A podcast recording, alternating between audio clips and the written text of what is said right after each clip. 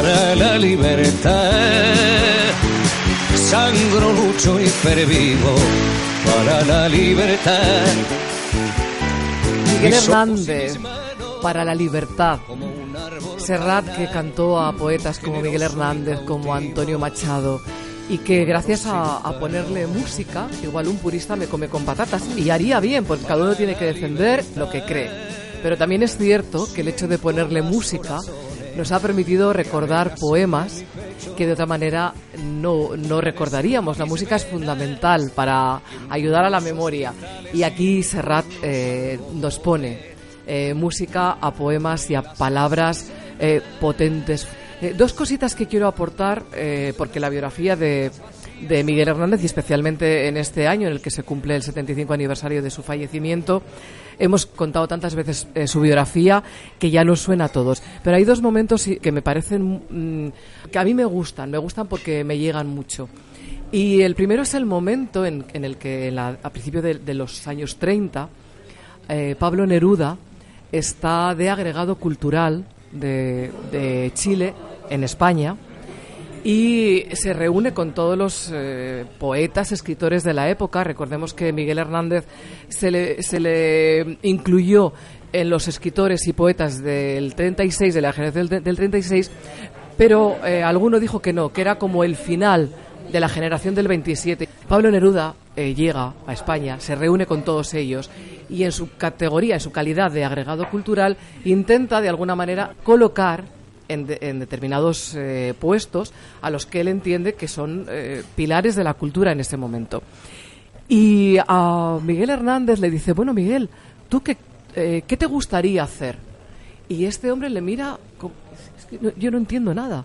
A, mí lo que me gustaría es seguir cuidando mis, mis cabras y seguir haciendo poesía. Yo no quiero un cargo público, yo no quiero, yo no sabría hacer otra cosa que, lo que estoy haciendo, no, no lo quiero. Y esto lo cuenta eh, Pablo Neruda en, en, su libro autobiográfico, que es el eh, Confieso que he vivido, que os lo recomiendo porque de alguna manera es un poco como una confesión. No es un libro pequeño, pero sí que cuenta muchas partes de la vida de Pablo Neruda en la que, en la que tenemos la imagen de sus poemas, pero en la que él habla del mismo no de la mejor manera. Él saca a relucir eh, cosas menos claras, más oscuras de su vida, de, toda su vida. Fue diplomático durante muchos años, durante muchos, eh, décadas, eh, como diplomático y vivió la cultura desde el lado claro y también desde el lado oscuro. Y él cuenta, en, confieso que he vivido muchas cosas y entre otras relata este, este, este episodio, lo relata el propio Pablo Neruda fui a ofrecerle eh, un puesto de cierto nivel a, a Miguel Hernández y se quedó flipando, como, pues es que yo no quiero nada, yo quiero seguir mi vida, es decir, yo necesito mi entorno, necesito esto que vivo para inspirarme y crear. A mí me metes en, un asunto, eh, pues eso, eh, diplomático y yo me pierdo, yo se me secaría la inspiración.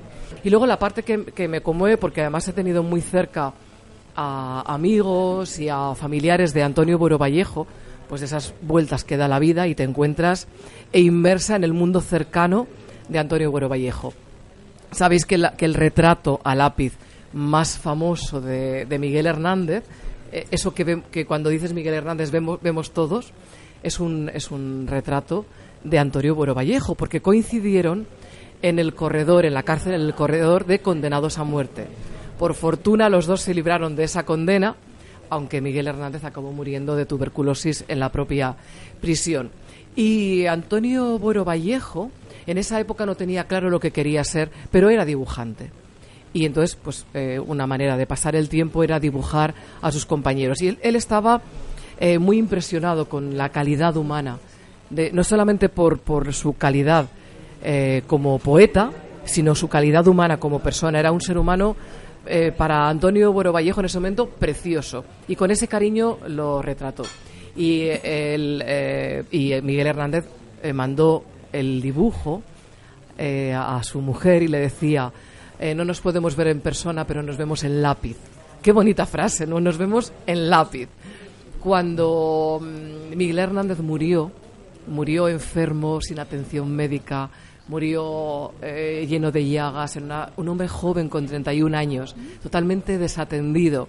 Y Buero Vallejo estaba allí en el momento que murió. Pero ese momento eh, del absurdo, ¿no? de, la condición humana, ver morir a un hombre joven así, un hombre con talento, un hombre bueno, marcó a Antonio Buero Vallejo para siempre. Todas las demás cosas que, rodearon esa, época de guerra, de represión, de cárcel, de, asesinatos, toda la, dictadura le marcaron. Y si conocéis su obra, es una obra tirando a oscura. Pero él no quería ser escritor. Él no tenía muy claro, en principio quería ser dibujante y a partir de hechos como estos dijo, quiero contar otras realidades, quiero, vale, igual soy muy oscuro y soy muy pesado con algunas cosas, pero es que la vida a veces es oscura y alguien tiene que contar la parte oscura de la vida. Bueno, pues eh, con esas palabras despedimos el programa. Gracias a todos por estar con nosotros, por acompañarnos. Hasta pronto, a seguir cultureando y recuerden, la cultura es un derecho